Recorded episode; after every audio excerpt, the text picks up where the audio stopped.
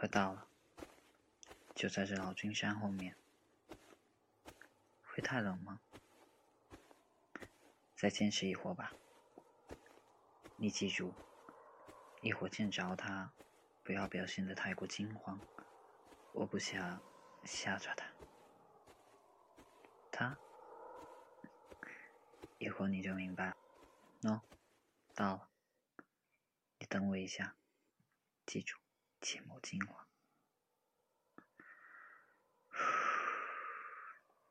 若兰，若兰，是我，若兰，出来吧，若兰，若兰，我给你买了新的胭脂回来了，嗯，是从长安带回来的，听那的店家说啊，现在的达官贵人用的都是这个，嗯。若兰用了后啊，肯定比皇宫里的娘娘还漂亮。不用跟我客气。她，她是我的师妹，你大可放心，她不会伤害你的。啊，还有什么需要吗？若是有什么需要，不用客气，都可以告诉我。这样，那好吧，那我先回师门了，改日再来看你。走吧，师妹。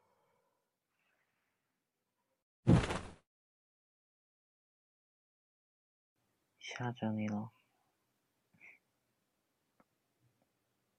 他叫若兰，是鬼，也是人。嗯？不，你没有看错。若兰她的确没有脸。为什么没有脸还要给他买胭脂？嗯，师妹，过段时间我要和大师兄到江南去一趟，我不知道要去多久，也不知几时能回来。此次带你前来，是想往后让你代替我，多去看看若兰。莫要害怕，若兰不会害人性命。你看这样如何？师兄把若兰的事一五一十的说与你听。你若是觉得师兄说的在理，往后就多来看看若兰。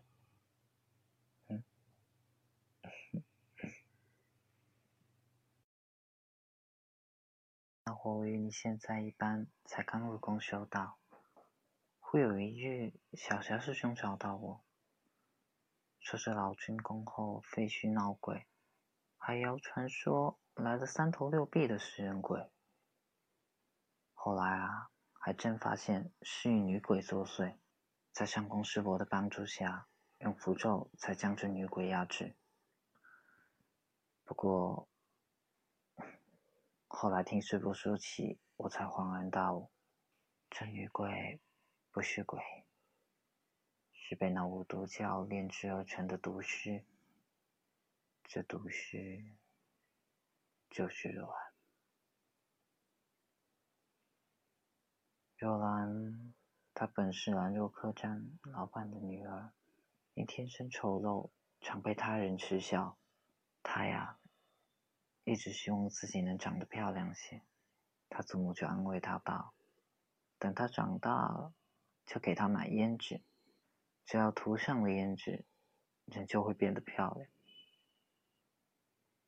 可可那该死的巫毒教，那天把他全家屠杀殆尽，还把若兰，还把若兰做成了毒尸。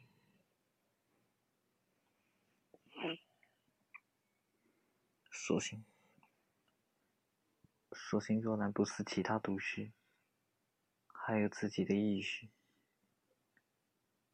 也不知经历了多少坎坷，辗转反侧回到这里，才引起这闹鬼风波。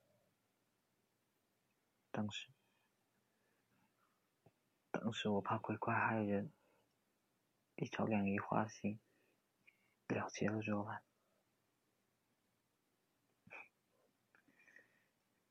师伯说，我只是帮若兰解脱。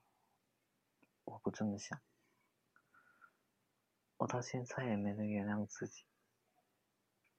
后来我帮若兰找到了她祖母送的胭脂盒，以为能帮她了却心愿，让她早日投胎。也不知道为何，若兰就是不肯走。未了的心愿，他自己也说不明白。我观察了他一段时间，若兰并不会害人，所以我也就随着他的意愿，没有超度他。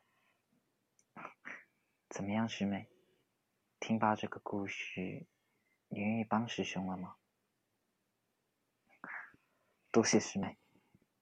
哦，对了，若兰还会超度这事，我希望你不要和他人提起，就当做你我二人之间的秘密，如何？多谢。明日若是有空，我再带你来看看若兰吧。我去江南前，想让你们熟络熟络。嗯，啊很累了吧？也是，今天让你走了这么多的路，不嫌弃的话，靠在师兄身上休息一会儿吧。嗯，晚点再为师妹没关系。不，我才该谢谢师妹。